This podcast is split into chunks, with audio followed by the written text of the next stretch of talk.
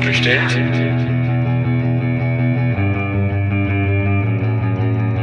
Ist so bestellt?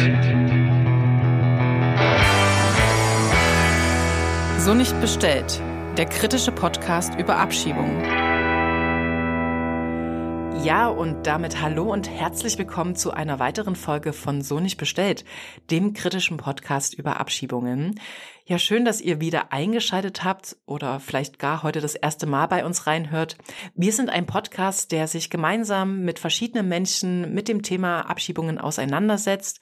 Ja, und der sich auf die Fahne geschrieben hat, sehr kritisch auf die deutsche Migrations- und Abschiebepolitik blicken zu wollen. Ja, und zu dem Wir gehört zum einen der Marc, den ihr gleich noch hören werdet, und natürlich ich, mein Name ist Sandra. Ja, und wer in die letzte Folge mit Mitjades schon reingehört hat, weiß, dass wir uns hier vorgenommen haben, im Podcast nochmal ein bisschen mehr in die deutsche Geschichte eintauchen zu wollen und so Fragen auf den Grund gehen zu wollen, wo so Ursprünge der heutigen Abschiebepolitik liegen und wie sich diese in den letzten Jahrzehnten so entwickelt hat. Und mit Jades war dafür ein super Gesprächspartner, denn er hat uns schon sehr viele Einblicke und Antworten gegeben auf unsere Fragen. Allerdings muss man dazu sagen, dass sein Blick auch eher der aus einer westdeutschen Geschichtsperspektive war. Und weil uns hier im Podcast natürlich ein Gesamtbild sehr wichtig ist und ja, wir nicht zuletzt auch aus Sachsen senden, darf natürlich die ostdeutsche Perspektive nicht fehlen. Und so wollen wir diese beiden Folgen, die hier parallel zueinander erscheinen, dem Thema Migration in die DDR widmen und hier vor allen Dingen den Fokus auf VertragsarbeiterInnen in der DDR und auch in der Nachwendezeit legen. Und für diese A-Folge haben wir eine wunderbare Gesprächspartnerin gefunden, die mit uns sehr offen und sehr eindrücklich viel Persönliches aus dieser Zeit teilt. Wir waren Anfang Februar zu Gast bei Big in Chemnitz, wo wir uns in ihrer kleinen Nähstube für das Gespräch verabredet hatten. Und Big erzählt uns in diesem Gespräch ganz viel aus ihrer Zeit, ihren Erfahrungen in der DDR, wie sie die Wende erlebt hat, aber auch welche Erfahrungen sie in der Nachwendezeit gemacht hat. Und all das wollen wir nun mit euch teilen. Nur noch vorweg, wie immer der Hinweis, dass wir in unseren Folgen über Abschiebungen sprechen und wir dadurch nicht drum herum kommen, verschiedene Formen psychischer und physischer Gewalt zu thematisieren. Und aus diesem Grund empfehlen wir euch, die Folge nur dann zu hören, wenn es euch gerade gut geht oder ihr sie zumindest mit jemandem gemeinsam hören könnt. Ja, und damit springen wir direkt in das Gespräch in die Nähstube vom Big nach Chemnitz. Wir wünschen euch wie immer viele neue Erkenntnisse beim Hören. Los geht's.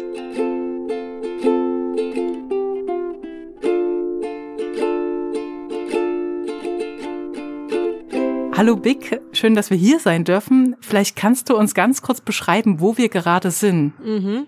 Ganz kurz? Ja. Wir befinden uns auf der Barbarossa Straße 88 in der Nähstube. Meine eigene Laden sei acht Jahre. Mhm. Also mit 50 habe ich so ohne, ohne vorgeplant groß selbstständig gemacht. Aha. Und ich bin ganz happy darüber. Ja. Und da erzähle ich auch meine Theaterstücke. Also ich liebe meine Arbeit und ja, ich gehe auf und das hilft mir auch, dass ich nicht manchmal mit äh, schwierige Arbeiten und viele Arbeiten nicht ganz kaputt weil ich gern mache. Mhm. Unsere ZuhörerInnen, die können ja den Raum jetzt nicht sehen. Kannst du mhm. vielleicht mal beschreiben, was man hier so sieht, wenn man in deinem Laden steht? Ja, ich beschreibe meinen Laden ein Lädchen, weil ich fühle mich hier sehr wohl, ist ein bisschen klein, aber wenn du reinkommst, an der linken Seite hat so so drei Tiefungen.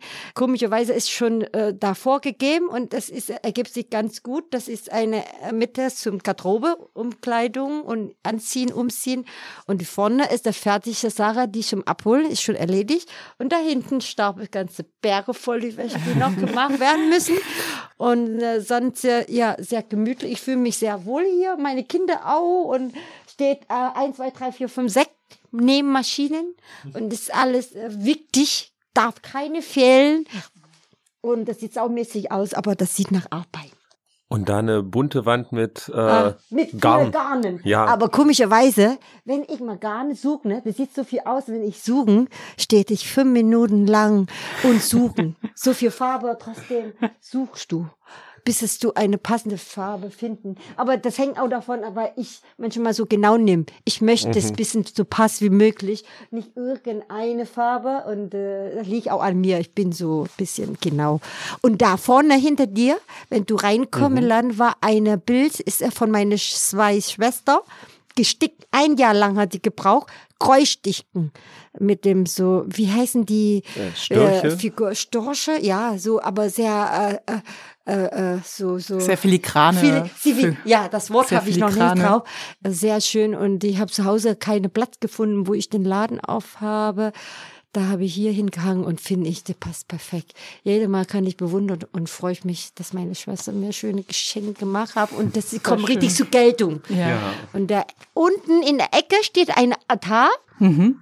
mit in, wir nehmen es eine große Spiegel.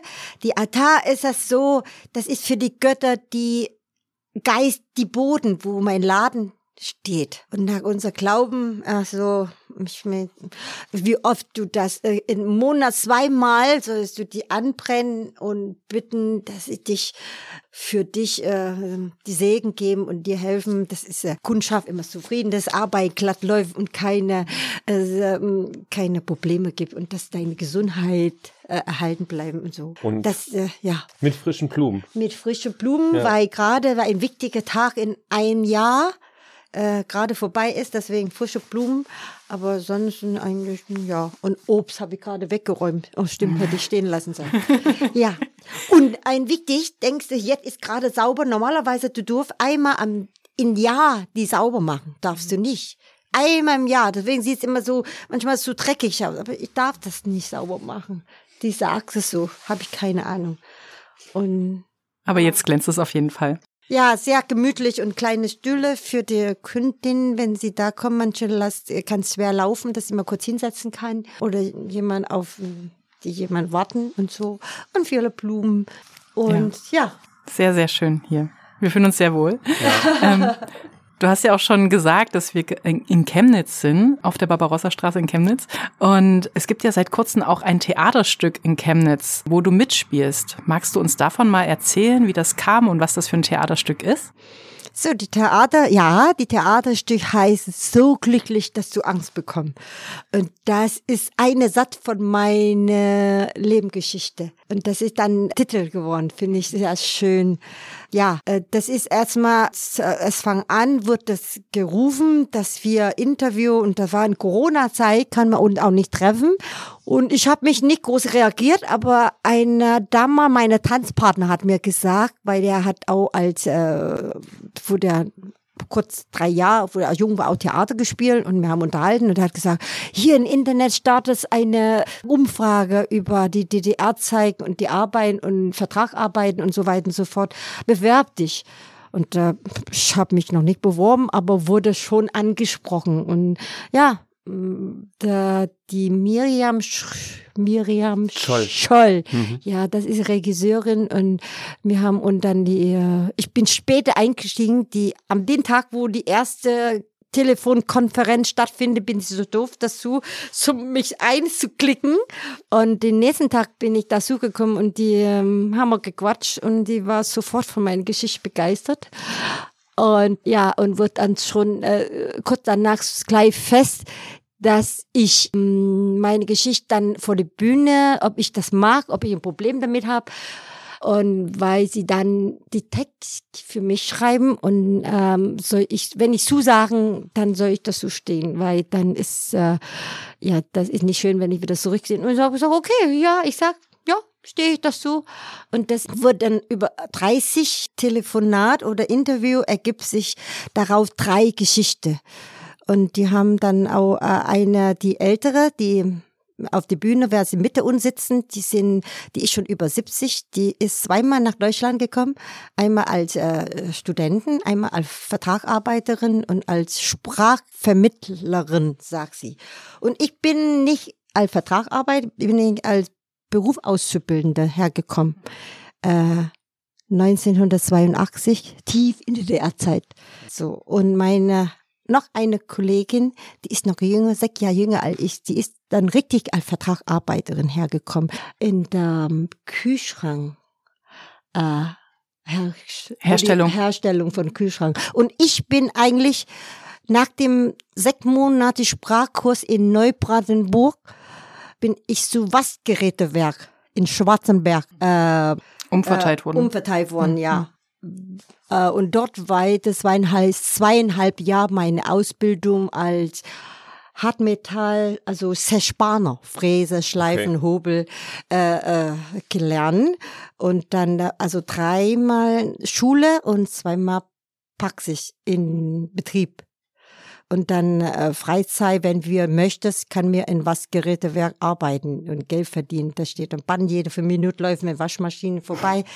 So war das. Und äh, ja, ich habe richtige Ausbildung. Ich habe richtige Sprachkurs gehabt und mir muss auch die Prüfung belegen, weil wenn mir den Sprachkurs nicht bestanden hätte, hätten wir die Ausbildung nicht machen könnte. Mhm. Ja, so ist dann bei mir. Und die Theaterstück, das geht tief rein, aber ich habe Glück. Ich bin hier gekommen und das, das gibt äh, bestimmte Vertragbedingungen zwischen zwei Ländern, also Deutschland und Vietnam. Und damals, das ist ein Programm, Deutschland hilft uns in denen, dass sie uns ausbilden. In der Form von Vertragarbeiter, in der Form von Berufsauszubildender, in der Form von Studenten. So sind wir hier in Deutschland. Und äh, ja, und das gibt Bedingungen und da drin eine steht, dass mir eigentlich, ich weiß nicht, hast du mir noch nicht gefragt, aber äh, kein Kinder bekommen. Mhm. Mir konnte, mir ist, es ist eigentlich auch logisch. Ich verteidige immer, auch wenn ich später damit ein Problem haben, dass wir hier zu lernen, zu auszubilden, zu arbeiten, nicht als äh, Kinder zu bekommen und so weiter und so fort, ne? Mhm. Aber das ist, ein Leben ist so, wir sind jung, wir sind ganze Zeit in der Obhut von Eltern und jetzt auf einmal ist mir eine halbe Erde weg, ganz alleine und ja, passiert, ja, dass man ähm, äh, ja, nicht aufgepasst und äh, schwanger wird und das ist eine Bedingung, da ganz wichtig da drinnen steht, zwischen zwei Ländern, dass wir äh, keine Kinder bekommen. Wer das äh, nicht daran halten und nicht rechtzeitig äh, verhindern könnte, muss eben nach Hause, der Vertrag beendet. Und äh, ja, und das, äh, das ist dann mein Problem dann. Fragen wir weiter. äh, Habe ich da richtig geantwortet? Ich glaube, da gibt's nicht richtig oder falsch. Aber das sozusagen, diese Situation von dir, die ist das, was das da auf der Bühne Ja. bei dem Stück so glücklich, dass du Angst bekommst, Ja. was da da besprochen wird. Ja, das Ja. ist dann gesprochen und das ist meine Geschichte und warum, dass ich das so sag, weil ich habe so ein Glück, äh, Unglück, Glück in Unglück sozusagen. Ich bin schwanger geworden und habe ein Kind bekommen. Normalerweise muss ich das Land verlassen und die Ausbildung sofort abbrechen und das ist auch schon so weit gewesen. Ich habe Tickets schon ist gekauft. Ich soll die ganze Bankverbindung, fall ich welche haben, schon äh, klar machen und abbrechen und so weiter und so fort. Und äh, einzige Möglichkeit, dass ich hier bleiben durf, das in den, dass ich eine deutsche Bürger heiraten. So steht das. Und äh, ich sprich die Sprache, ich habe aber keine deutsche Freund. So und das, ja und dann äh, durch meine Freunde oder Bekannte haben sie mich jemanden vorgestellt. Ich habe meinen Mann dann dadurch kennengelernt. Und das ist der Vater von meiner zweiten Tochter. Und ich habe so ein großes Glück, äh, eine nette Menschen, eine gute Familie kennenzulernen. Und das ist, äh, hast du dann gemerkt, dass du Schwierigkeit hast. Und jetzt bist du so glücklich und du bist in gute Hände. Und in, mit in guten Menschen zu tun und dass du dich gar nicht vorstellen kannst. Und das kommt mir so, ich habe auch in der Interview gesagt, dass du so glücklich bist, dass du plötzlich Angst bekommst. Das wollte ich gerade noch mal fragen. In, in welchem Kontext hast du das gesagt oder in welcher Phase deines Lebens verortest du diesen Satz so glücklich, dass ähm, Nachdem, wo ich meine meine zweite Tochter bekommen, also äh, dass ich meinen Mann kennenlernen und dass ich meine erste Tochter behalten darf, hier bleiben, muss nicht nach Hause, weil das ist auch ein Theater damals. Also wir sind in einem Land, die sehr äh, streng, wie soll ich sagen, äh, das ist so bei uns, wir sind mit Jungfrau, damals, mein Zeit dann noch, mit Jungfrau soll mir in Ehe eingehen, so. Und dann, wenn ich jetzt äh, nach Hause ohne Mann, mit ein Kind nach Hause komme, das ist nicht schön. Und besonders nicht für die Eltern. Das wird dann so wie Schande. ne, so. Aber ich habe mich schon damals, für mich steht schon fest, dass ich ein, unbedingt ein Kind haben wollen. Ich kann nicht vorstellen, dass ich äh, zwar einen Mann habe und kein Kind. Und äh, ich bin noch so jung, ich habe nicht so viel Erfahrung, aber wusste ich, dass, äh, dass ich das will. So. Und äh, ich hoffe, dass meine Eltern verständlich haben, wenn ich nach Hause mit den Kindern, wenn nicht, dann, ich weiß auch nicht, äh, du kannst nicht vorstellen, aber du hast äh, so starke Will, dass du sagen, da äh, stehst du durch mit das Kind. Irgendwie schon.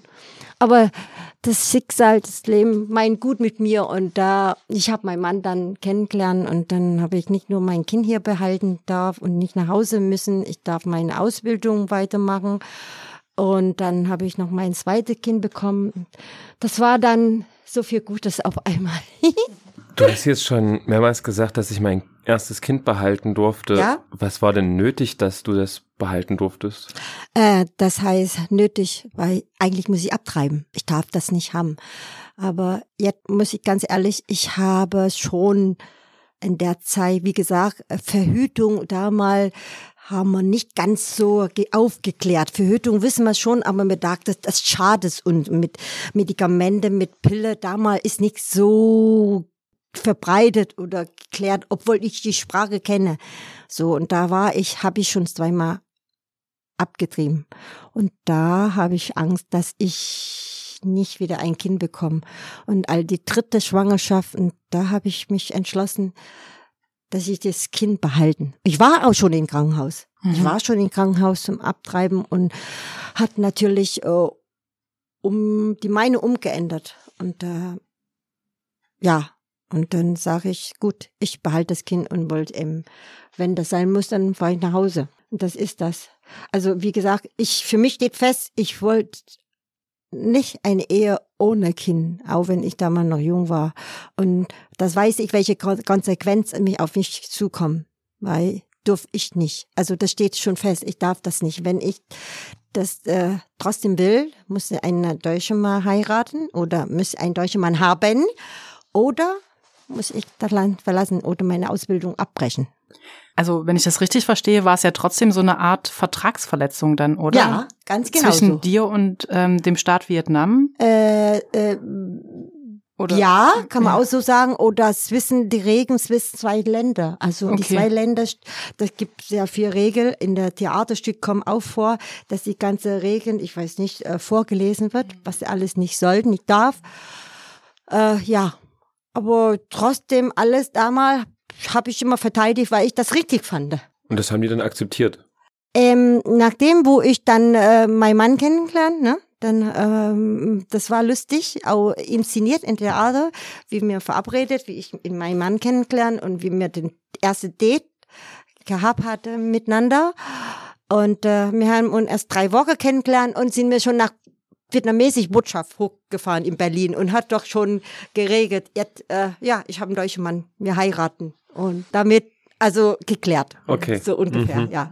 Mhm. Aber hast du dich in irgendeiner Zeit gefährdet gefühlt, dass, dass man dich abschieben könnte äh, nach Vietnam? Ja, ja, ich habe so, also, ey, natürlich muss ich noch erzählen, so ist das.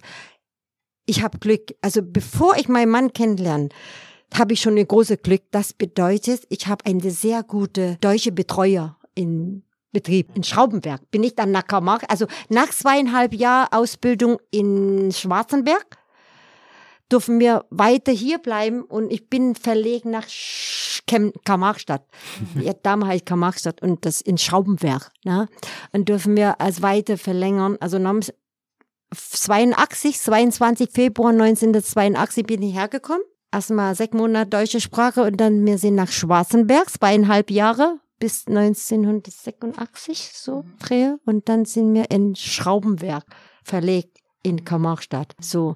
Und wir haben immer so Betreuer, also äh, jemand und Betreu von, von Betrieb her. Und der ist ganz nett. Und äh, hat zu mir gesagt, eigentlich die Regel äh, ist gemacht worden, aber eigentlich ist dein Kind, nicht mein Kind. Und der Botschaft sagt, ja, mir müsst ja die Regeln machen. Ne? Aber wenn die Betrieb dulden und nicht schwer macht, äh, dann gucken wir auch weg. Okay. So, und damit habe ich Glück. Ich habe mein Kind bekommen. Damals war nur sechs Monate Babyjahr. ne, nicht drei Jahre. Und ich habe dann normal wieder gearbeitet. Ne? Und nebenbei noch, also ich habe auch erwähnt, nebenbei noch Jeanshose für DDR-Bürger genäht. Abend. Und das Kind nicht in, nicht in Wohnung wie hier, sondern in ein kleines Zimmer Aha. in der Wohnheim. Ja. Ne? Wir haben Wohnheim. Wir, wir sind untergebracht worden. Und mit, ja. Kannst du vielleicht ganz kurz sagen, wann dein Kind geboren wurde, damit man das. Meine erste Tochter war am 30. November 1986 geboren. Also dann noch fast vier Jahre in der DDR gelebt. Ja, voll. okay. Die sind auch sechs Monate in Kinderkrippe schon gegangen und nicht so später und so wie jetzt. Also ist schon richtig noch Baby. Hm, man weiß nicht, wozu das gut ist. Ja, und dann, warte, das ist noch so was schlimm. Das ist manchmal, ist so, kann man nicht erklären. Ich habe so ein Glück gehabt in Außenseite, aber im Leben ist oft so Neid und Mitgunst von eigenen Leuten. So, und in, in Wohnheim kommt jemand auf eine Idee zu beschweren. Ja, und ich schreibe Brief an der Botschaft und beschwerten das.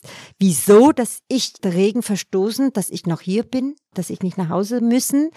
Daraufhin natürlich muss die Botschaft reagieren. Und daraufhin kommt dann alles raus und ich muss dann nach Hause und das und alles, wie ich schon erzählt habe. Ja, und jetzt äh, steht fest, ich muss nach Hause. Oder die einzige Möglichkeit, ich, muss, ich hatte einen deutschen Mann. Ja, das ist dann die Geschichte, was ich vorher schon erzählt habe. Ja, dass ich also die, wo ich abgeschoben eigentlich, jetzt zwar, ich habe die Regeln verstoßen, ist richtig, aber eigentlich am Ende so richtig so gekommen ist, das ist durch eigene Leute wegen Neid. Mhm. So, aber in Wirklichkeit das überall. Also ich bin, ich gehöre zu fast, fast sehr wenig oder fast die, die auf den Finger zählen kann, dass ich in DDR-Zeiten ein Kind bekommen habe. Alles andere muss abtreiben oder zurück.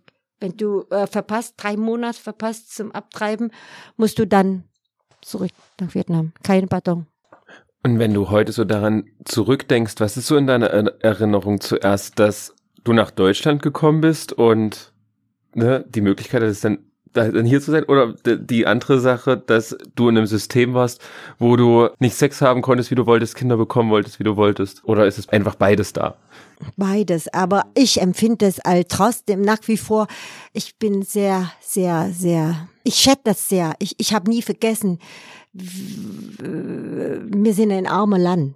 Ne? Mir geht, also mir geht nicht gut, äh, nicht, nicht so schlecht. Ich wohne in Hauptstadt, ich bin in Hanoi geboren. Meine Eltern hat zwei arbeiten, äh, wenn man so nennt, Beamten, aber ist Beamten in Vietnam ist nicht wie Beamte in Deutschland und nicht Beamte wie heute.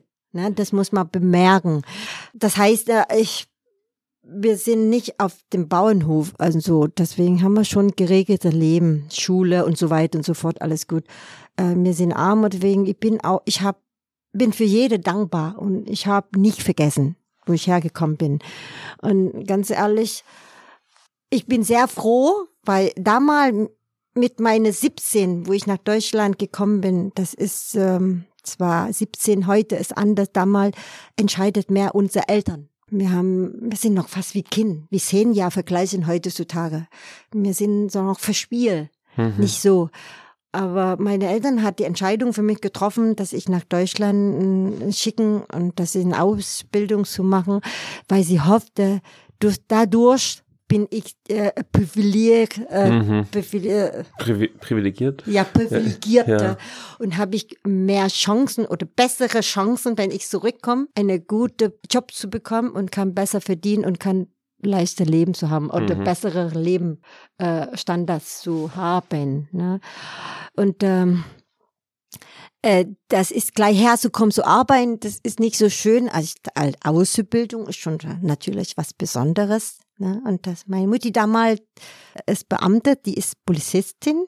Also verstehen wir dahinter ist ein bisschen Beziehung, weil nicht jeder durfte äh, nach Deutschland kommen und nicht jeder gleich eine Ausbildung zu machen dürfen. Das ist schon sortiert damals.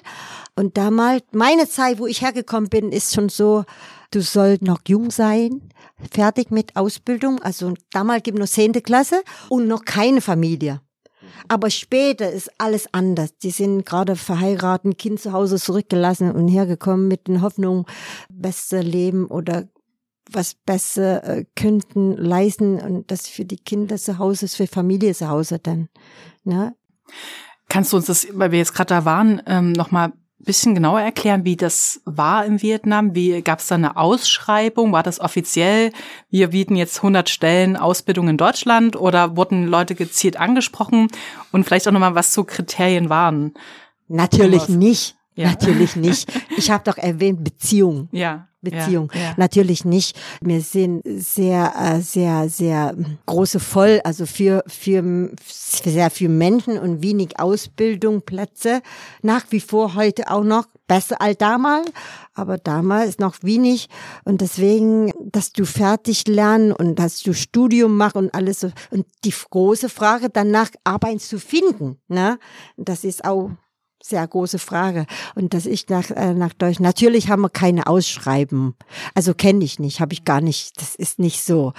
Wie gesagt, Beziehung, das wird, äh, ja, meine Mutti hat mitgekriegt und natürlich, ich habe ein Kind gerade in der Alter und besonders habe ich nur gehört, viele, die sind von äh, Krieg zurück bei Armee gewesen, wenn sie gut ist, gibt sowas, ja, das ist schon äh, so, viele ist hergekommen, die sind da mal ja, äh, die haben gedient und also äh, vielleicht äh, wie sagt man denen, dass sie sie Chance geben oder weil sie für belohnen, dass sie das für das Land gekämpft, dass sie die Möglichkeit haben, jetzt äh, was eine bessere Ausbildung zu bekommen. Das äh, habe ich gehört, aber Hm. meine war keine Ausschreibung, nein. Ja. Musst du wissen. Ja. Aber es war schon so eher der Plan seitens von dem Regime, dass ihr zurückkommt, oder? Also die, die Ja. ausgebildet wurden. Ja, ja, muss ja. ich ja auch erwähnen. Ja. Äh, das ist ja, das ist sehr geplant und äh, ich muss erwähnen, da ich noch in DDR-Zeit äh, hier bleiben möchte, das heißt, muss ich für meine Ausbildung zurückzahlen. Und das ist, wenn mein, damals, ich habe 12.000 D-Mark oder Mark nach Berlin in der Botschaft bezahlen, hinfahren, das Bargeld bezahlen müssen. Damit du hier bleiben darfst. Damals, ja. Später, nach dem Wende, da war ein Durcheinander. Viele darf hier bleiben, muss kein Fang bezahlen. Bei mir war das 1987 sozusagen. Wo meine Tochter ein Jahr alt ist, dann wurde es, wie gesagt, nein, mit Günst. Na ist klar, habe ich äh, die Regen verstoßen, aber eigentlich wollen wir mich in Ruhe lassen, ne? Weggucken, also nicht ganz sehr so mit Finger drauf. Aber weggucken für 10.000 Mark, Nee, das sind ja wie zwölf. 12.000 Mark. 12.000. Ich, bin- ich habe noch nie so viel Geld gehabt und auf einmal so viel Geld. Und damals ist es von der Familie, Bekannte, von meinem Mann, ja, die, die hat mir geholfen, mir äh, so gebumm. Also ich weiß nicht, wem ich fragen soll. Ich habe nie so viel Geld besessen. Wir haben nur gearbeitet und 50 Mark, so wenn du eine Schicht arbeiten, hast du 50 Mark damals. Wenn du Sonntagsschicht machen in Schraubenwerk, so mit 50 Mark weiß ich noch, das ist schon viel Geld für uns. Aber für 12.000 Mark kriegst du nie zusammen. Niemals. Ja, ja. Und da muss, also da, ich weiß noch genau, und das prägt mir so sehr. Mir ist, ich besitze nie so viel Geld und auf einmal 12.000 in der Handtasche nach Berlin. Und ich weiß noch, mein Mann hat meine Handtasche genommen und so, so bewahren, weil ich mir Angst habe, dass sie gestohlen wird. Und äh, danach, ja, 12.000 Mark muss ich bezahlen für die Ausbildung, dass ich äh, bekommen habe und jetzt äh, nicht zurückkommen und das Land aufzubauen. Und an der Zahlung hing dann wieder dein Aufenthalt in der DDR. Weiß Oder ich was nicht. wäre was pass- passiert? Keine das- Ahnung, die Hm. Ausbildung, die Hm. 12.000, das weiß ich nicht, aber ganz ehrlich, ob sie richtig dorthin gekommen ist, Ja. wo die sein sollte, jetzt ist für das Mhm. richtige Sache ist, kann ich dir nicht sagen. Man wollte ja damals wahrscheinlich auch sich nicht mit den, mit den Autoritäten verscherzen, mit den, die, die Leute, die Macht haben, oder? Mm, Nein, nicht wirklich. Aber ich habe auch nicht so gespürt. Ich wusste nur, äh, ich habe äh, Regen verstoßen und jetzt äh, möchte ich hier bleiben und dann ja, dann muss ich die Bedingungen nachgehen und fragst du nicht danach oder du wirst auch nicht so werden. Also dann ähm, ja, da folgst du einfach. Ich bin so ein Mensch. Also ich ich befolge Regel. So heute noch. ja. Und wie stelle ich mir es dann hier in der DDR vor? Also heute wäre es so, dass du zur Ausländerbehörde gehst und sozusagen einen Antrag auf Mhm. Aufenthalt stellst oder Aufenthaltswechsel. War das damals genauso, dass du dann zum Amt bist und gesagt hast, hier, ich bin jetzt verheiratet und Nein, damals gibt keine Amte. Wir haben, wir können, also wir sind als Beruf Auszubildender, wir konnten Deutsch. Trotzdem haben wir einen Dolmetscher, ja, und die, und Gruppeleiter und Dolmetscher und so, das haben wir trotzdem in Wohnheim jeweils, ne, die für uns dann Regen und Versammlungen und die Verbindung zwischen Fabrik und an uns so. Ja, nee, wir haben keine Behörde. Das ist, es gibt bestimmt, ich nehme an, es gibt bestimmt Abteilung in Betrieb, die dafür für uns Verantwortung ist. Wir haben da mal keine Beamte, keine Ausländerbehörde. Nö, das äh, kenne ich nicht. Und wie änderte sich das dann mit der Wende? Dein, gab es dann noch mal Probleme mit dem Aufenthalt oder war dann klar, ihr seid verheiratet, äh, du kriegst auch in der Bundesrepublik einen Aufenthalt? Ja, das ist lustig. Ah, Ich habe gar nicht mitgekriegt, dass die Wende kommt. äh, ich wohne immer noch dort, wo eigentlich den Zug vorbeifährt, wo die Leute so, so richtig äh, voll hängen an der, an, der, an, an der Tür, außen, alles, wie man so. nicht kennen. Also wir kennen jetzt ordentlich, das, das Zug fährt und alles Fenster zu und ordentlich, die, das Zug fährt und die Leute alles an der Fenster raushängen und so. Das kenne ich nur in Vietnam. Hier kenne ich nicht. Und das wohne ich genau dort, wo den Zug entlang nach Hof. Da Aha. kriegst du 100 Euro halt Begrüßung, gell? Und ich wusste nur, nur durch meinen Mann. Ich bin, wenn ich ehrlich bin, ganz ehrlich bin, ich habe nicht mitgekriegt. Und ich bin viele Dinge von meiner vietnamesischen Freundinnen oder durch die Theaterstück auch erst erfahren, was sie durchmachen müssen, weil weil ich schon wie privilegiert war. Ich ich habe meinen Mann kennengelernt, ich bin schon in gute Leben. Ich habe ein Zuhause, ich habe eine deutsche Familie, die mich sehr lieb und äh, mich sehr äh, gut behalten und ich geht meine Arbeit nach und ich bin happy, ich bin zufrieden, ich bin ich, mehr geht nicht für mich, weil ich stehe davor, dass ich nach Hause geschickt werde und jetzt ist bei mir das Blatt hat sich gewendet und für mich gut und deswegen ja, ich habe keine Bedürfnis äh, äh, noch nach Westen und sowas wie viele Bürger in der DDR habe ich nicht mitgekriegt. Ich habe nur durch meinen Mann hin mitgekriegt, dass es die Wände offen war und dass die Begrüßung Geld bekommen und aber die ganze Theater so, was ich nachhinein, dass ich immer zeigen im Fernsehen, wie die Leute an der Grenze oder so habe ich gar nicht mitgekriegt. Und viele meine, äh, also besonders die zwei mit in Theaterspiel, die in Stück war, die auf der Bühne, die haben ein Problem da mal, weil sie muss aus den äh, Wohnheim raus. Sie muss raus, sie muss weg. Alles gibt nicht mehr. VRB gibt nicht mehr. Alles weg, die Wände. Und wohin? Wohin? Sie kriegt keine Wohnung. Auf einmal, sie muss raus. Das habe ich auch in Theaterstück auch erst erfahren. Wusste ich gar nicht. Ich habe schon, ich bin, ich habe zu Hause. Ich habe eine warme zu Hause, habe noch Blumensklo natürlich, aber ich muss damit nicht kämpfen. Für mich war alles schon in der Ablauf ganz normal.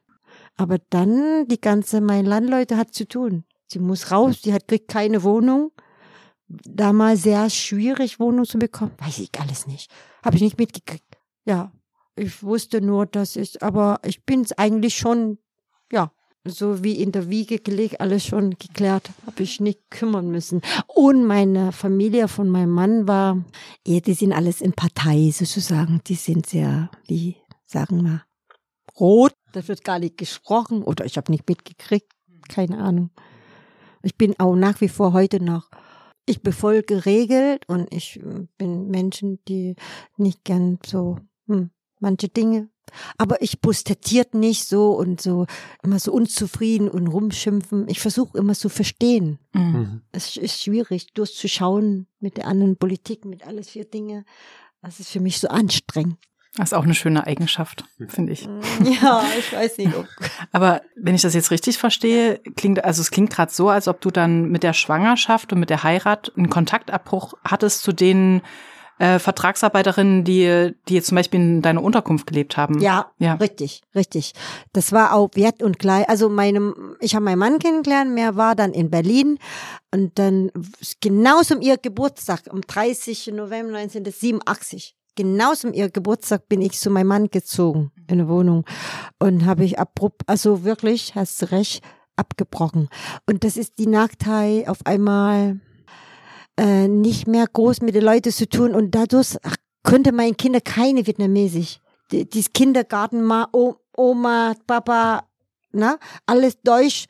Und also die anderen Seite, dadurch so auf einmal weg war, du bist selten noch in Wohnheim, nur ganz selten, nur am Sommer, wenn Neujahrsfest stattfinden oder was Großes, dann bin ich da. Und dadurch hast du auch vergessen, du sprichst so selten Vietnamesisch. Und dadurch hat meine große Tochter zwar alles Vietnamesisch essen, äh, lieb und kennengelernt habe, aber die Sprache nicht ganz so. Bis heute noch, alle beide.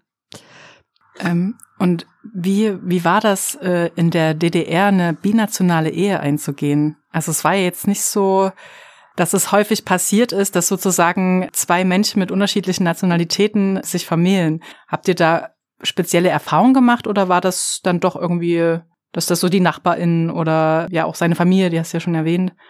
Ähm, mm, ja, das ist sehr wenig. Das da mal wirklich äh, Ausnahme.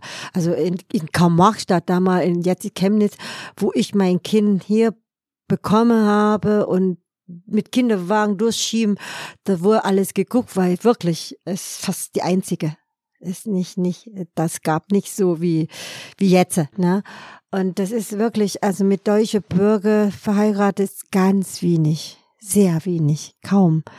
Ich, ich habe auch nicht gedacht, dass ich eine deutsche Bürger, es hat noch nie im Sinne gekommen. Deswegen bin ich vorbereitet, nach Hause zu fahren, bis das so einfach, äh, die Six, manchmal Schicksal so gekommen. Aber ich habe vorher nur, du hast, in Wohnheim wohnst du und du hast deine Nachbarzimmer und das weiß ich nur, das eine, sie hat noch ein Bekannter, sie war mit einem deutschen Bürger verheiratet. Und der war am Sommer in der Wohnheim und der ist ganz nett. Und das habe ich nur heimlich so gewünscht oder benein kann ich nicht sagen, so gewünscht, weil äh, dass ich Glück habe, dass ich so eine nette deutsche Bürger kennengelernt habe und so so lieb war. Und da habe ich gesagt, ah, vielleicht hättest du auch so eine nette Mensch kennengelernt. Aber habe ich auch nicht so große, wie sag mal, das kommt in Gedanken und dann ist wieder weg. Weil ich denke immer, wie, wie heute, du wünschst dich Lotto zu gewinnen, aber du weißt genau, das ist eins zu wie vier Prozent. Deswegen, ja, wollte auch nicht so sehr, so sehr träumen ohne, weiß, das ist nicht passiert. Aber bei mir ist das passiert. Es kam nun die Wende, die Mauer Ja. ist gefallen. Ja. Und auch wenn du vielleicht nicht so viel von den vietnamesischen Leuten so mitbekommen hast, dennoch ne, aus Karl-Marx-Stadt wird Chemnitz, Mhm. ähm, die Betriebe machen zu. Ganz viel ändert sich. Ähm, was hast du da so beobachtet, was sich hier Anfang der 90er dann auch in, in Chemnitz getan hat? Mm, ja, ich habe aber ganz ehrlich, ich kann euch gar nicht große Negativsache sagen, weil wie gesagt, ich bin in, in gute Hände und ich geht meine Arbeit. Die Wende war, ja, das habe ich mitgekriegt mit dem mit dem ganze, wie nennt sich das hier, die die schwarze Stiefel äh, Schwarze Stiefel. ge, gegen die Ausländer. Nazis. Nazis, ja. Mhm. Das war, äh, ich weiß nur noch, mein Mann hat mich, also sobald so abends, sowas, ich durfte nie alleine groß in der Stadt laufen, wenn irgendwas er, erledigt, mein Mann, oder mit Auto nur. Und sonst habe ich nicht draußen rumzusuchen und meiden man schon. Und damals habe ich auch noch Kung Fu gelernt. Ich habe einen Kung Fu Kurs teilgenommen und der Kung Fu Meister damals, das ist der, dass ich äh, es zu danken haben, dass mein Mann kennengelernt. Und Kung Fu gelernt, um Notfalls Nazis ja, genau. zu verprügeln. Äh, nee, ja. verprügeln nicht, um Gottes Willen. Nur äh, zum Verteidigen, um, dass du wegrennen können. Das habe ich auch in meiner Theaterstück erwähnt. Äh, nicht zum Kämpfen. Aber da hast du gemerkt, hast du auch keine Chance. Aber da war, äh, das war die Gedanken und äh, ja, habe ich gemacht und ja, nicht, nicht vertieft. Und dann hat sich auch so dann gelegt, weil äh, ich habe nicht die ganze, wie ich in Wohnheim in einer Gruppe nur vietnamesisch, dass die äh, Nazis das uns als Ziel äh, so kontaktieren kann, sondern ich bin schon weg. Ich bin in private Familien, deswegen kriege ich nicht so viel mit. Und in Chemnitz oder Kamachstadt damals geht noch. Aber von meiner Freundin, die auf der Bühne ausspielen, die hat sehr, sehr live erlebt, war fürsterregend.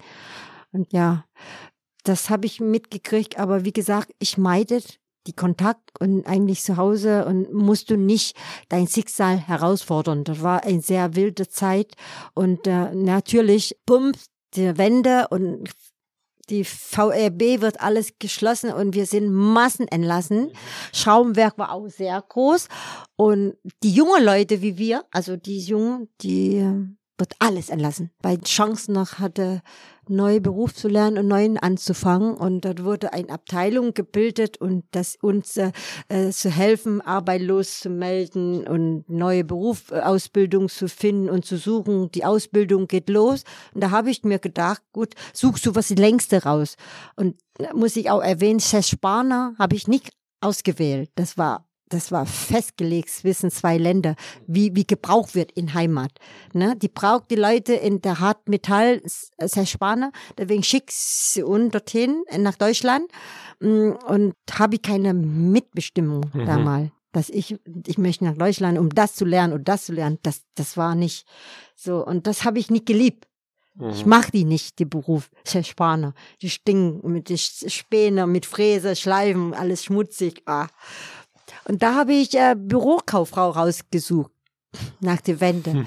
Ich, das war geht drei Jahre lang und mit ordentlichem Abschluss und ich habe gehofft, danach kannst du wieder Fuß fassen, kannst du arbeiten, finden und so. Aber äh, zu meiner Überraschung, das ist so viel Bürokauffrau ausgebildet und so viel Büro gibt's gar nicht danach. und natürlich, das geht dann von vorne wieder los mit der Arbeit, suchen und finden. Aber ich habe trotzdem dann äh, Glück gehabt. Ich habe dann als äh, Sacharbeiterin in äh, eine Küchenstudio gearbeitet. Mm, ja, das war sehr schön. Habe ich auch Glück gehabt. Und dann irgendwann die Selbstständigkeit? Ja, lange danach noch. Ich ja. habe dann lange noch in eine Bistro von meinen Landleuten gearbeitet, in der Gastronomie. Ist nicht meine eigene, aber habe ich nicht hingekriegt mit Vollbeschäftigung, weil die haben auszutun, ne? Volle Kraft zu bezahlen und das in dem nur ganze Zeit nur du Thai-Job, ne? Und äh, ja, irgendwann dann komme ich so selbstständig. Mit 50 habe ich mich angefangen oder hat mich getraut, selbstständig zu machen. Aber spät alt nie.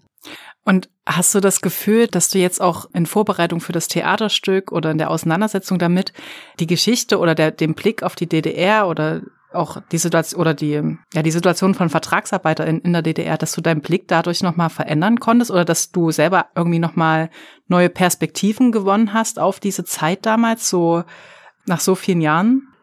Nee, ich habe mir nur ein, äh, so Überraschung, wie ich damals so, wie sagt man da, so rundrum, rundrum zufrieden und äh, zurückgezogen und gar nicht mitgekriegt was meine Landleute, die Dame auf abrupt, wo die Wende kam und nicht anzufangen weiß, wo sie hin sollen und was sie, wo sie dann bleiben, auf einmal keine Geld, keine Job und einfach da alleine da gelassen mit die ganze Problem, weil so viel Problem auf jetzt und gleich kommen. Die DDR-Bürger hat selber mit sich zu tun, na und das ist so schnell, ist nicht jemand reagiert auf un oder äh, so eine Abteilung zu bilden oder was macht. Eigentlich ist auch logisch, wenn man nachdenkt. Ne? alles ganze Länder wird auf, aufgewühlt und selber mit sich zu tun. Wie, ja, natürlich, wir sind dann mir wird dann auch durch die Theaterstück erfahre ich, wie sie auf einmal alles alleine dagelassen mit den ganzen Problemen. Muss ich selbst zusehen, wie sie klarkommen. Die erfahre ich auch jetzt erst, weil ich ganze Zeit, ja, wie sagt man das, so in meine schöne, nach dem Turbulent mit dem Kind hier bekommen und nach Hause und hin und her, so ein Glück habe, einen nette deutsche Mann kennengelernt, eine äh, gute Familie und da habe ich richtig rundrum genossen und lass mich behüten, so leben und habe gar nicht mitgekriegt und habe ich gar nicht die Probleme mit der Wohnung suchen und so alles. Und da habe ich jetzt durch die Theater auch erst erfahren. War das vielleicht auch so ein Grund, dass du da mitmachen wolltest? Weil, also, du sagst so, du warst so behütet, es war alles so ruhig und so schön. Ja. Und dann gehst du trotzdem auf eine Bühne und setzt dich dann doch mit allem wieder auseinander aus der Vergangenheit. War das dann doch auch ein Wunsch, da auch nochmal, weiß nicht, die Geschichte zu erzählen, weil sie vielleicht auch noch nicht so oft erzählt wurde? Das stimmt, das stimmt. Äh, äh, das war das war interessant, weil das Zeit vergeht, du hattest mit dem tagtäglich Probleme, Kinder und dies und das und jenes. Ja, und das, äh, das geraten in Vergessenheit und dann wurde das die Sache, hm, das Interview, bevor die Theaterstück entstanden ist, da wurde gefragt und das kommt die Sache alles hoch und ich ja, habe gestaunt, was ich alles noch weiß, was ich alles wieder vorgerufen. Ja, das war schon krass. Aber ich, äh, ich hab, bin aus, ich habe mich gefreut, gleichzeitig auch, weil meine Geschichte ist, äh, wie gesagt, ich gehört fast zu ja, sehr, sehr wenig, die der damals in DDR-Zeit ein Kind bekommen habe. Und deswegen für den äh, Mirjam Schroth und für Gundula, die Textschreiberin in Hamburg, war was genau die Thema, was sie die Leute erzählen möchte, was mir alles durchgemacht, was mir, also, äh, ja, Kindes war bekommen, Ausbildung, was weiß ich, solche Freiheit haben, aber äh, ja, keine Kinder zu bekommen. Familie, verheiratet darfst du, aber keine Kinder zu bekommen, das war auch nicht ohne. Ich meine, tja, wir sind noch jung, wir haben damals nicht viel durchgedacht oder so. Wir haben uns nur gefreut, also ich habe mich gefreut, die Aus Ausbildung und was Besonderes, äh, ja. Und mit viel Hoffnung bin ich auch so ein Mensch.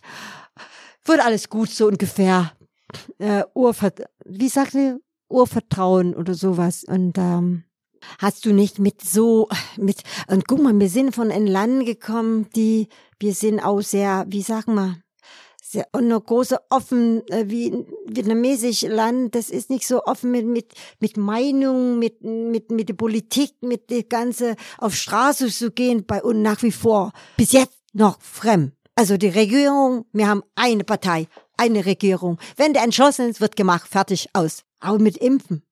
Also, dass sie auf die Straße gehen und diskutieren und das gibt's nicht bei uns. Heute noch genauso. Und deswegen, ja, damals, wie gesagt, ich habe doch schon gesagt, ich bin zwar mit 17, aber die wissen, die, die Auseinandersetzung mit dem ganzen Leben, also war sehr, sehr zurückhaltend, sehr wenig, sehr wenig.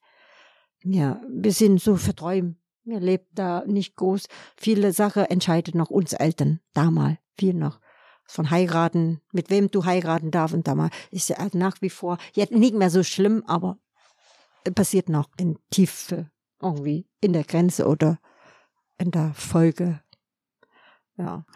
Wobei ja nach der Wende sehr viele dann in der Lage waren, eine Entscheidung treffen zu müssen, ob mhm. sie zurückgehen oder ob sie hier bleiben mhm. und es hier versuchen, auch wenn die die, der Ausblick sehr schlecht war. Mhm. Hast du in der Auseinandersetzung jetzt für das Theaterstück irgendwie herausgehört, was auch so Strategien waren von ehemaligen Vertragsarbeiterinnen mhm. dann kurz nach der Wende, um mhm. jetzt bleiben zu können, wie sie sich organisiert haben? Haben sie sich vielleicht auch zusammengeschlossen? Gab es irgendwelche, also gab es hier irgendwelche ja, Unterstützungsstrukturen dann auch? Nein. Hast du da was gehört? Also ich wie ich mitgekriegt hat, nein. Jeder guckt, also wenn die Theater, ich weiß nicht, ob ihr dazu kommt, die Theaterstück gucken dürfen oder wie. Ja, die haben erzählen, dass sie auf einmal dastehen und das soll das heißen, die muss das Wohnheim verlassen, soll angeblich die ungeziefert Kakerlaken und so, die muss raus, weil die Chemie behandelt und jetzt auf einmal die Leute steht da mit Koffer, weiß nicht wohin und dann fangen sie an äh, zu grübeln. Also ist alles eigenständig, keine Organisation, nicht, wie gesagt, keine da. Ich meinte die vietnamesische ja, die Community Vietnam unter nee, sich. Nee, nee. Nein, okay. nein. Das ist so wie, du musst ein Bild dich vorstellen, wie eine Hühnerstall, wenn auf einmal ausgebrochen hat. Jeder rennt in der Richtung, sieht zu, wie es klarkommt, sehr viel. Dann später, wo es alles geregelt ist, sehr viel nehmen die Möglichkeit mit dem Entschädigung Geld und nach Hause. Und, aber sehr viel hier geblieben. Also sehr viel.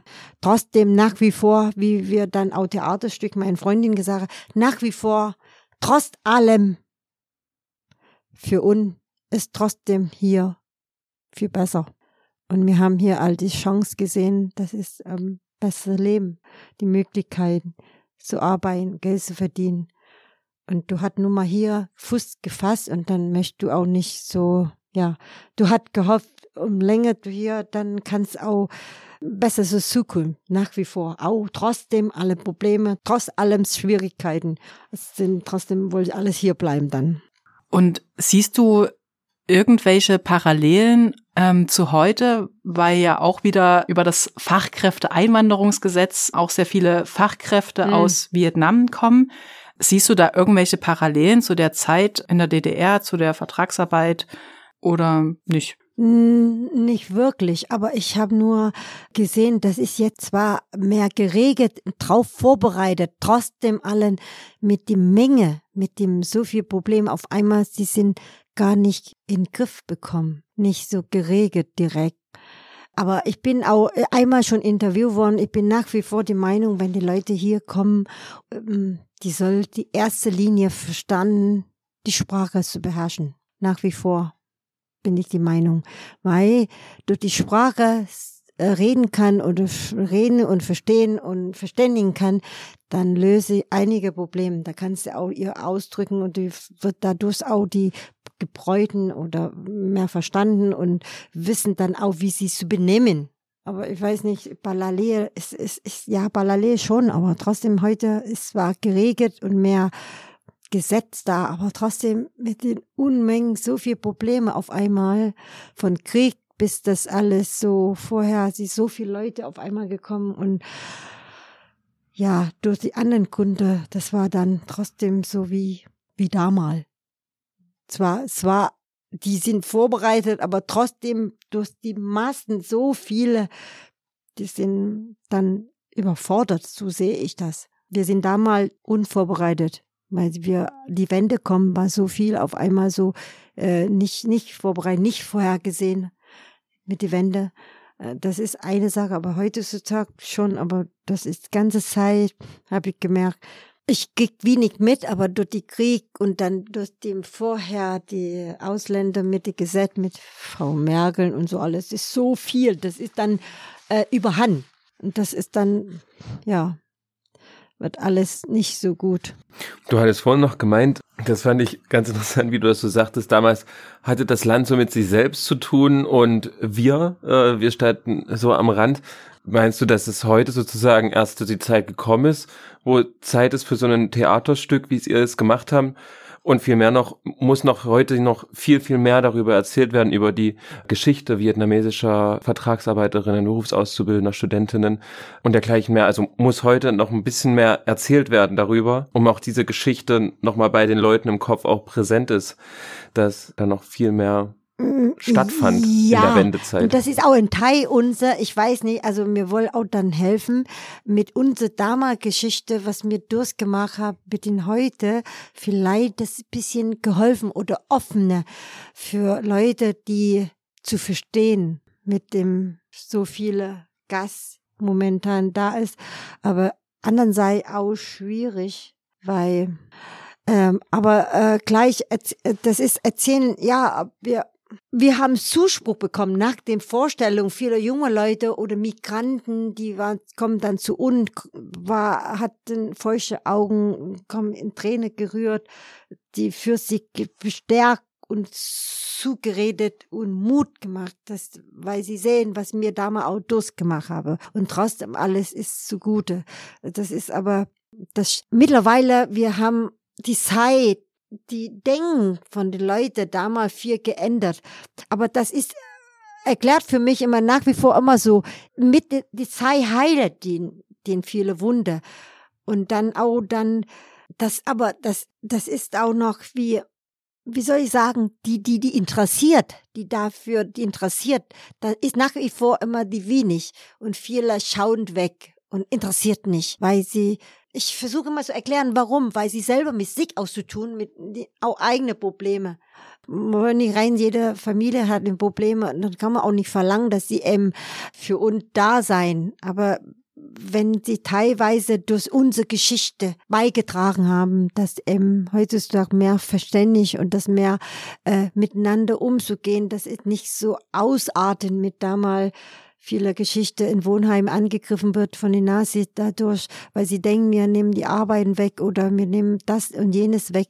Wenn man das, das Ziel erreicht und geholfen wird, dann, ja, Mhm. das, äh, denke ich, soll mir viel erzählen. Noch die Leute unter Leute bereiten, dass sie vielleicht, äh, ja, bewusst und mehr verständlich haben. Was ja vielleicht auch präsent macht, dass nicht erst seit 2015 Menschen Genau. nach Deutschland kommen, sondern dass Das das schon immer, lange, schon, schon sehr lange, dazugehört lange, mhm. und Damals, die Leute schon immer da waren. ja, damals, ja, das ist sehr schade. Damals viele haben ähm, falsch verstanden wie heute. Die dachten, wir nehmen was weg. Na, aber eigentlich, wir kommen hier, wir arbeiten ja. Äh, Bis zum die Wende, wir haben alles gearbeitet. Kein hat selbstständig. Wir sind alle in Betrieb. Wir haben alles gearbeitet. Wir lernen zwar dabei von euch, wird das ausgebildet, aber im Großen Ganzen, wir arbeiten ja. Ne?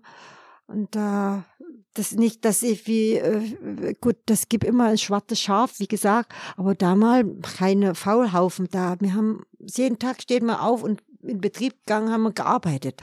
So kann ich nicht anders sagen. Und das war dann, ihr denkt, dass eben was weggenommen wird und da, ja. Aber das betrifft immer die Leute, die so begrenzen, äh, Verständnis haben, nach wie vor. Immer genug Leute, die so Verständnis haben und die für uns und die freut sich und die offen so. Immer noch, heute auch. Und habe immer noch wie die weniger, die da so nur für sich und wollen nicht mit anderen Leuten zu tun haben. Ist, ich denke, die Menschen gibt immer noch, wird äh, wie gut und böse halt sich immer ständig in dem Verhältnis wird wohl wie wir nicht hinkriegen, dass ist alles gut ist. Aber wenn das erreichen, das ist mehr Leute, das zu sehen und verstehen und dass die Situation wie heute und wie damals bisschen besser damit umzugehen, dann haben wir was getan. Mhm. Du hast uns erzählt, dass der Titel von dem Theaterstück, ne, Mhm. so glücklich, dass du Angst bekommst, Mhm. ähm, in, also von dir ist und in verschiedenen Phasen deines Lebens Ja. ähm, zutreffend war. Ist es denn heute noch so? Also bist du so glücklich, dass du noch Angst hast oder bist du hoffentlich, was ich mir wünsche, äh, nur glücklich, ohne Angst? Mm, Teil, also äh, wie gesagt, also mein Mann ist dann sehr äh, durch die Krankheit verstorben, aber mm, nach wie vor kann ich nicht anderen sagen, dass ich Glück gehabt hatte, aber äh, ich bin auch glücklich in mit dem, wie sagt man dann, ich bin mit Menschen, ich bin zufrieden und glücklich mit das, was ich habe, sondern nicht nur auf immer sagen, ach, die anderen hat das und jenes. Nee, ich habe zwei gesundes Kind, wir verstehen uns wunderbar, meine Kinder ist groß geworden, jeweils hat einen Partner, hat den Fuß gefasst, hat Arbeiten bestanden, ein guter Bürger geworden und das macht mich glücklich. Und ich habe meine Arbeit, ich habe meine Nähstube und ich mache nach wie vor gern meine Arbeit und ich bin gut daran und das macht mich glücklich. Und viele Dinge, ich klar, du hast immer Wünschen, dass es noch besser gehen und noch da und dort, aber muss auch Realität bleiben. Ja. Wir haben jetzt zum Abschluss immer noch eine Frage, da bin ich jetzt Frag. gespannt, wie du die beantwortest, weil Ja. dies ist so ein Wunsch für die Zukunft, Ja. ähm, so ein bisschen utopisch, nicht, muss auch nicht so, eben so realistisch sein, aber Ja. genau, vielleicht wird jetzt ganz realistisch. Und zwar ähm, fragen wir immer, was deiner Meinung nach ähm, nötig ist, was für einen Wunsch du hast für eine Welt, in der so fliehen und äh, migrieren äh, Ja. vom einen ins andere Land ganz ohne Ängste passieren kann, ohne komische Regeln, die dir vorschreiben, wie du privat zu leben hast, ohne Abschiebung und so weiter. Was du dir wünschen würdest für so eine Welt? Was wäre so ein kleiner, vielleicht auch nur ein ganz kleiner Schritt dahin? Was ich mich wünsche, das ist schon richtig, was du alles sagst. Das wünsche ich mir, aber das bin ich auch so bewusst oder durchdacht. Wünschen, ja, gut, aber man muss auch Leider ist nicht jeder Mensch ist so ein guter Mensch, muss mal sagen. Es gibt manche, die nützt das, um, um was Böses zu tun. Deswegen muss man mit mit Verstand, mit offenen Augen wünschen. Ja, aber ist, ist schon schön, aber die Tendenz läuft dorthin. Die Jugendlich heute, die, die neue Welt heutzutage, dass mir irgendwie, guck mal, ich erzähle gerade ein Bild. Früher haben wir in Garten, in kleine, äh, kleine Gartenlaube, äh, da hatte man Grenze. Und jetzt äh, siehst du, Grenze ist weg. Das ist nur die Markierung, das weiß, ah, bis dorthin, dorthin, aber du hast keinen Zaun mehr. Mhm. So zum Beispiel. So. Und wenn das so funktioniert und jeder weiß und bewusst und dass die bestimmte Regeln befolgen, dass man miteinander auskommen und nicht ohne Problem, das wäre toll. Aber ich denke, das wird eigentlich in Zukunft so gehen. Es wird nicht so einfach. Es wird langer Weg, schwierig. Aber ich denke, ich werde nicht mehr erleben, aber ich hoffe, die anderen Generationen, die dann Enkel, Urenkel, die erlebt das und das, das wäre toll. Ein langer, schwieriger, aber auf einem guten Weg. Ja, auf einem guten Weg. okay. Und ich bin zuversichtlich, dass ist, dass äh, Ja, das so wird. Mhm. Ja, Wäre schön. cool. Ja. Ein Garten ohne Zäune. Das Ja. ist ein wunderschönes Bild, was wir gerne mitnehmen. Ja. Es ist wirklich sehr schön und wir danken dir, dass wir hier zu Gast sein durften bei dir im kleinen Laden und Ja. Ein wir Lädchen. wünschen dir das. Lädchen, ja, ich dachte im Lädchen, weil ich so klein war und ich fühle mich so warm drin. Lädchen, also ein Laden, das Es ist so wirklich groß. ein Lädchen. Ja. Ja. Es ist wunderschön hier und ähm, vielen Dank, dass wir zu Gast sein durften und dich auch so ausquetschen durften. Ja. Ähm, vielen Dank für deine Offenheit und auch viel Glück mit dem Theaterspiel. Ja. Ähm, ich hoffe, wir Wir können mal teilen dann auch die. Termine. Genau, Genau. genau. Ja. Super. Okay, vielen Dank. Ja, sehr gern. Ich bin sehr gern, wenn ich unterstützen kann mit meinem bisschen mein Leben Erfahrung und euch das äh, und den Menschen bereiten, dass sie auch mehr verstehen und so bessere Welt machen, wo wir leben. Ja, sehr gern, jederzeit. Danke. Alles klar. Danke. Ich danke euch auch. Ja.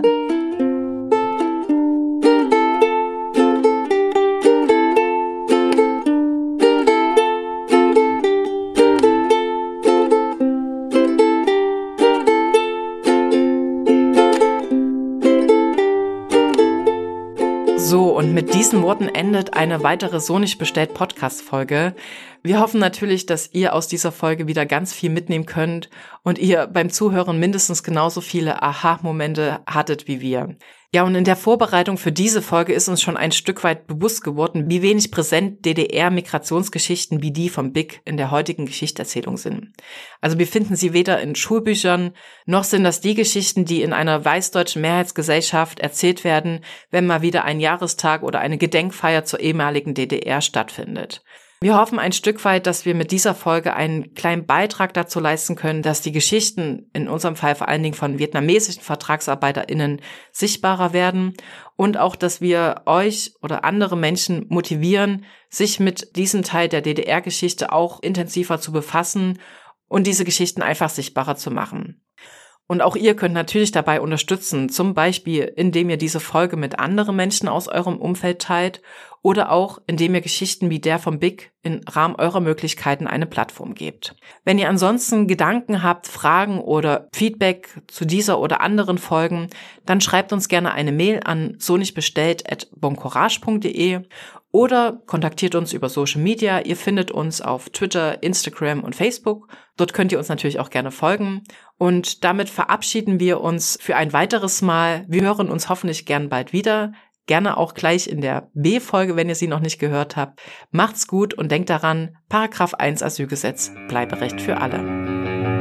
Nicht so bestellt.